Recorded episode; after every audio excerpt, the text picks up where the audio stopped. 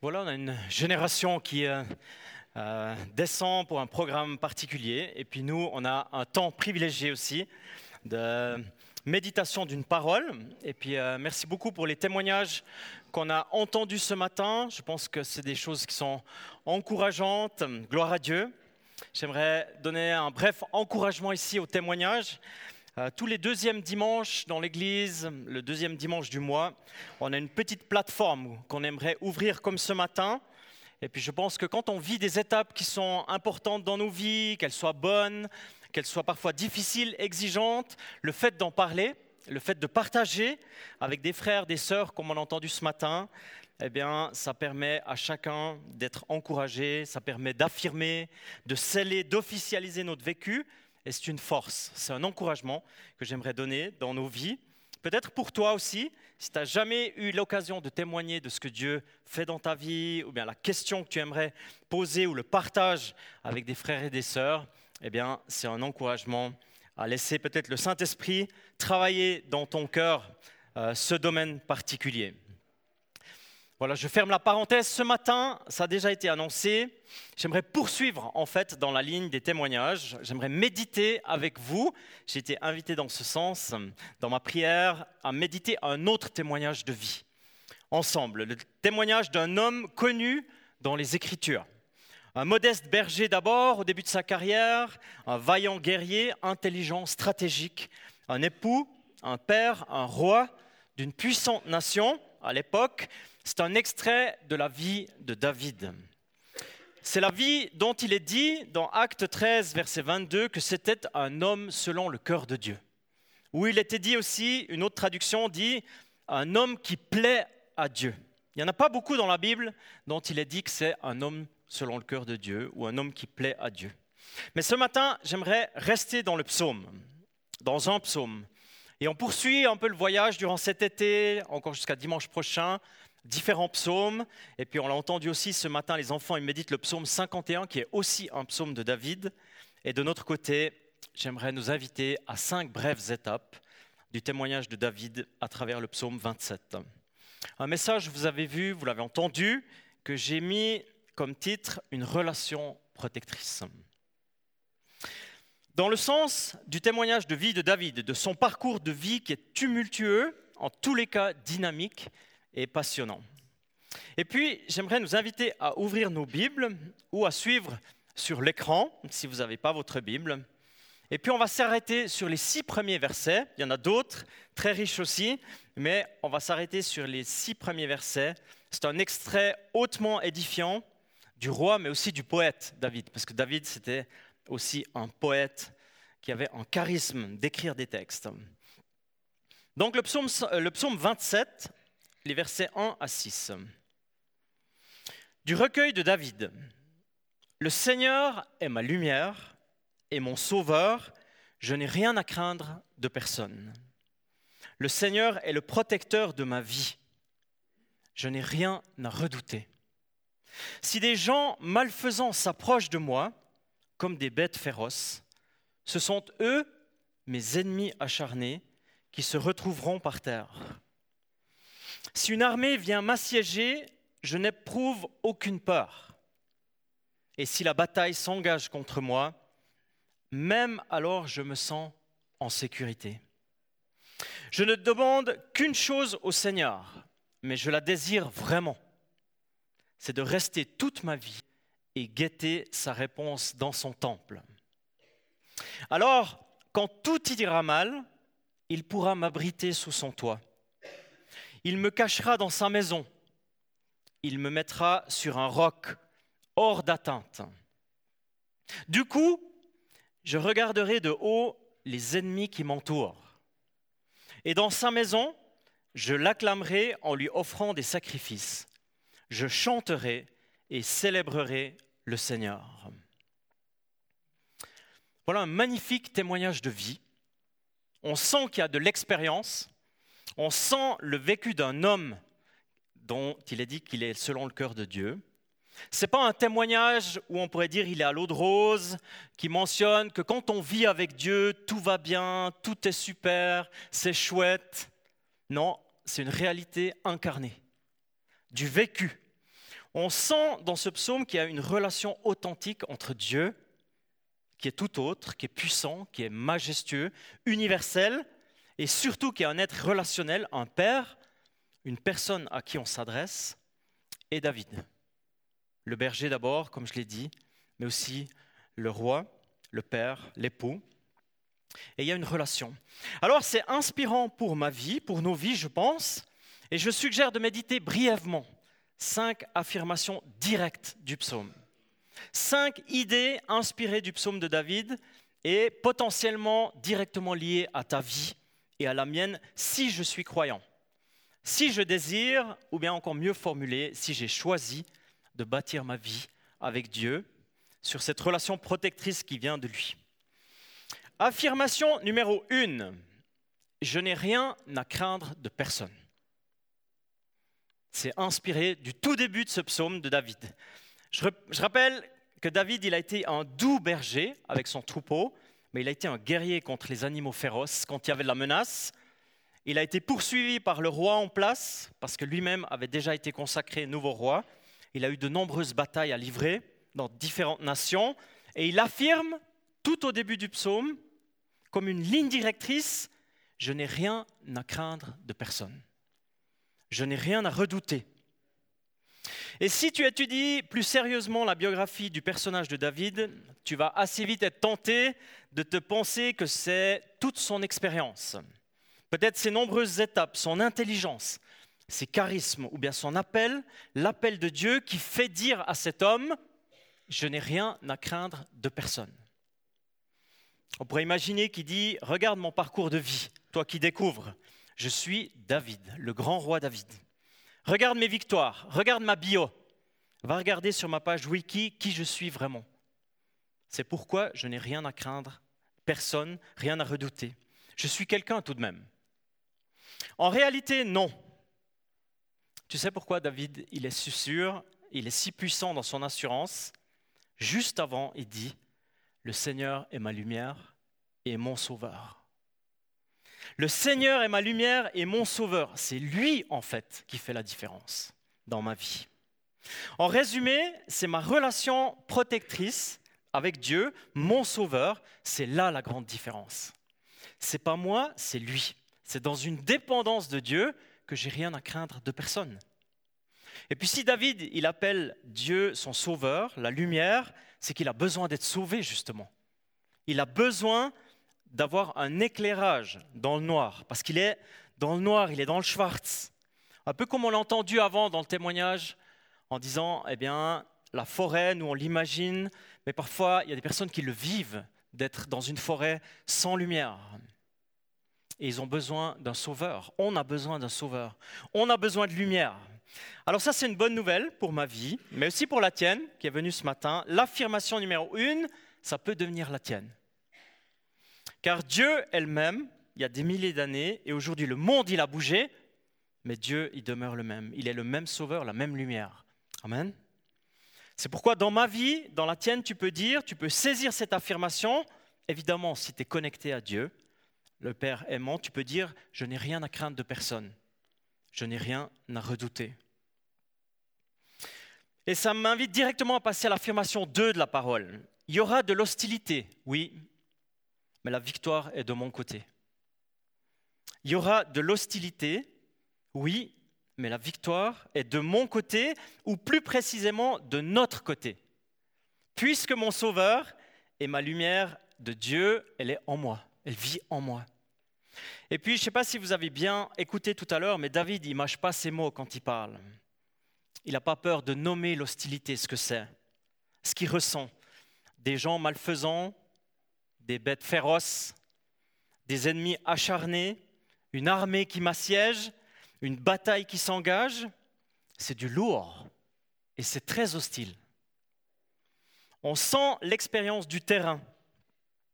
On sent chez David, mais aussi à travers d'autres psaumes, des moments qui peuvent être extrêmement décourageants, lourds et difficiles, malgré sa foi, malgré sa connexion.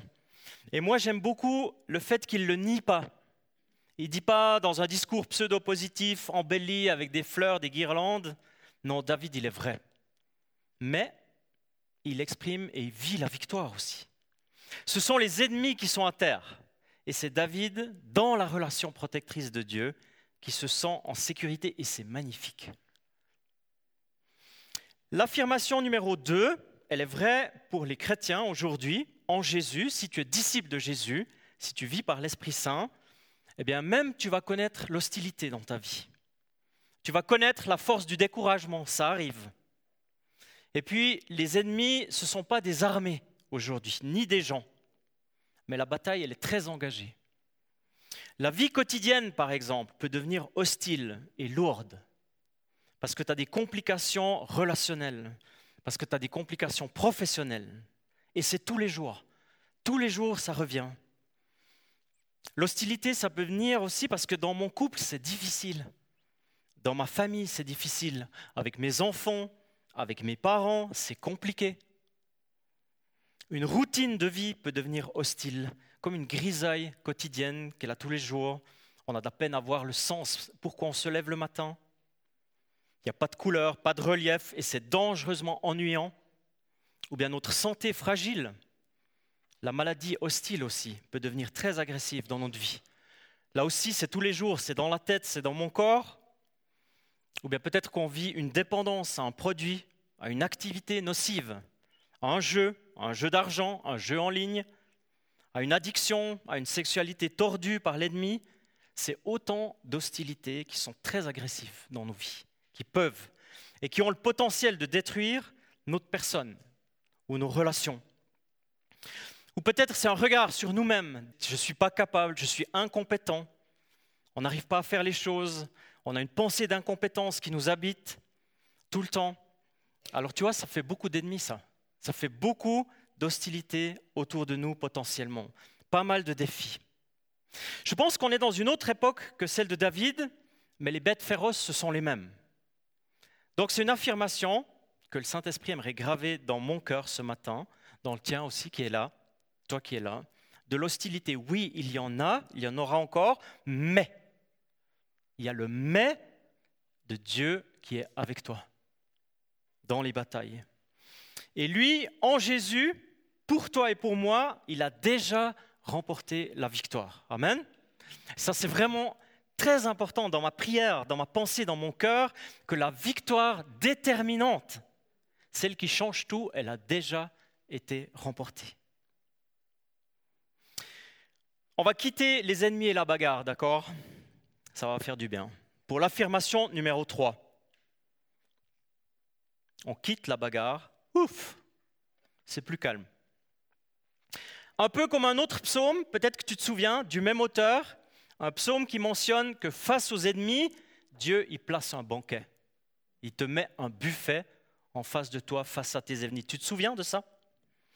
L'affirmation numéro 3 dans la vie de David, dans la tienne qui est là ce matin, le grand cadeau, c'est que tu peux jouir de l'amitié de Dieu.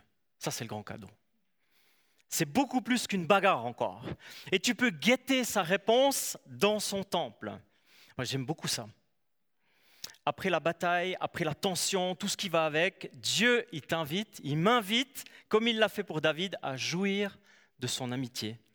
Avoir une relation avec lui qui te permet d'admirer, de contempler, de te réjouir de sa relation. Quel cadeau et quel repos. On sent le repos dans la présence de Dieu. Je sens que je peux sortir de la bataille et me reposer dans la relation avec mon Seigneur, mon ami, mon père, mon vrai père, ma protection, ma tante. Une traduction très près de l'original dit sous les pans de sa tente. Il me voile sous le voile. C'est magnifique. Il me protège de sa présence. Tu sens le petit vent là de sa présence bienfaisante? Dans le repos, dans l'amitié? Et en plus, tu peux guetter sa réponse. Car oui, Dieu parle. Dieu communique. Si tu as des questions, si tu lui parles, tu lui poses des questions, il va te répondre et tu peux guetter sa réponse. C'est tellement bon ça. Guetter, c'est chercher, examiner, inspecter, être à l'affût de ce que Dieu dit dans nos vies. Parfois, c'est un angle surprenant. Ce n'est pas celui que tu t'attendais. Parce que Dieu, parfois, se plaît à donner une réponse différente à une question de vie. Il ouvre une porte, il montre une direction, il place une personne sur ton chemin, il exauce une prière, probablement une prière que peut-être même tu avais déjà oubliée depuis le temps, mais il l'exauce quand même. Avec Dieu, l'amitié, elle est très dynamique, elle est colorée, elle est fraîche, elle est douce. C'est un endroit dans lequel on aime rester et passer du temps. Amen. Il me semble qu'avec l'âge qui augmente, je découvre ce privilège de plus en plus, de me dire en fait, en réalité, ce qui est important dans ma vie, c'est de passer du temps à apprendre à connaître Dieu. Comment il parle, comment il est, son caractère, qu'est-ce qu'il dit. Quel privilège de pouvoir vivre, développer une relation d'amitié avec lui. Passer du temps dans sa tente. Et c'est ce que je souhaite de plus en plus aussi, pour moi, mais pour nous aussi. C'est une prière qu'on pourrait vivre pour nous qui sommes ici présents. Affirmation numéro 4 pour David, pour nous ce matin. Dans sa maison et sous sa protection, il y a un repos et une joie. C'est relationnel et physique. Sous le toit de la protection de Dieu, tu trouves repos, je l'ai dit, mais c'est aussi un abri utile, bienfaisant. Et puis nous qui vivons à l'époque du Nouveau Testament, la maison de Dieu peut représenter plusieurs réalités, bien sûr. On continue les travaux pour notre nouvel lieu d'église à l'Arsenal. On souhaite et on prie que ce bâtiment, anciennement utilisé pour des fins de protection guerrière, devienne une maison de Dieu, qui abrite une église, qui abrite, qui est un refuge, une protection pour nous, mais aussi pour beaucoup de personnes que Dieu aimerait encore appeler dans une nouvelle perspective. Et puis on l'a entendu dans le témoignage tout à l'heure, il y a encore beaucoup de personnes qui ont à découvrir une grâce, une guérison, un chemin, un sens. Euh, il y a deux semaines, on a eu l'occasion d'utiliser du vieux bois, un peu de l'arsenal. Avec quelques familles d'ici, on a fait un camp où on a pris des déchets de bois de l'arsenal et puis on a vécu un camp qu'on a appelé bâtir sa maison. Ça veut dire que chaque famille, elle devait construire une cabane avec du vieux bois. Et puis après une semaine, eh bien, dans cette cabane, elle devait abriter toute sa famille pour y dormir une nuit. On va juste voir ce que ça donne.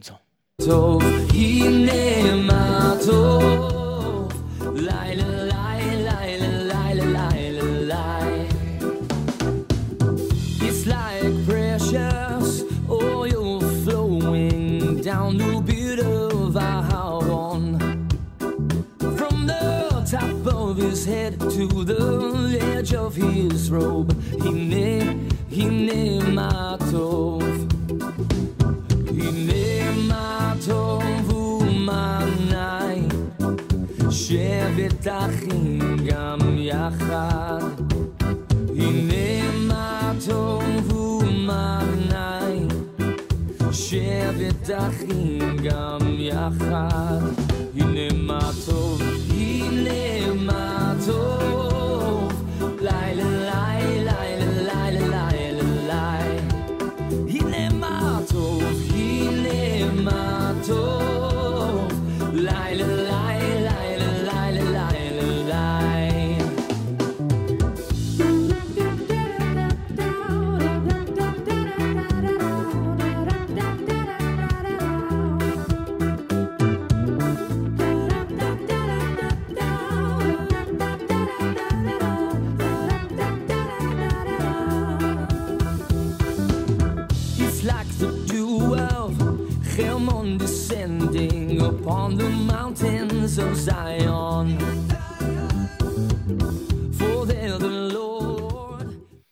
faire des belles choses hein, avec du vieux bois.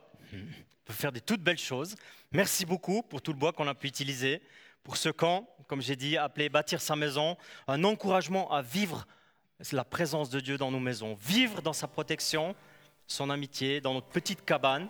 Amen, c'est ça qu'on voulait. La maison de Dieu, ça peut aussi être relationnel, un groupe de personnes, de familles, de couples.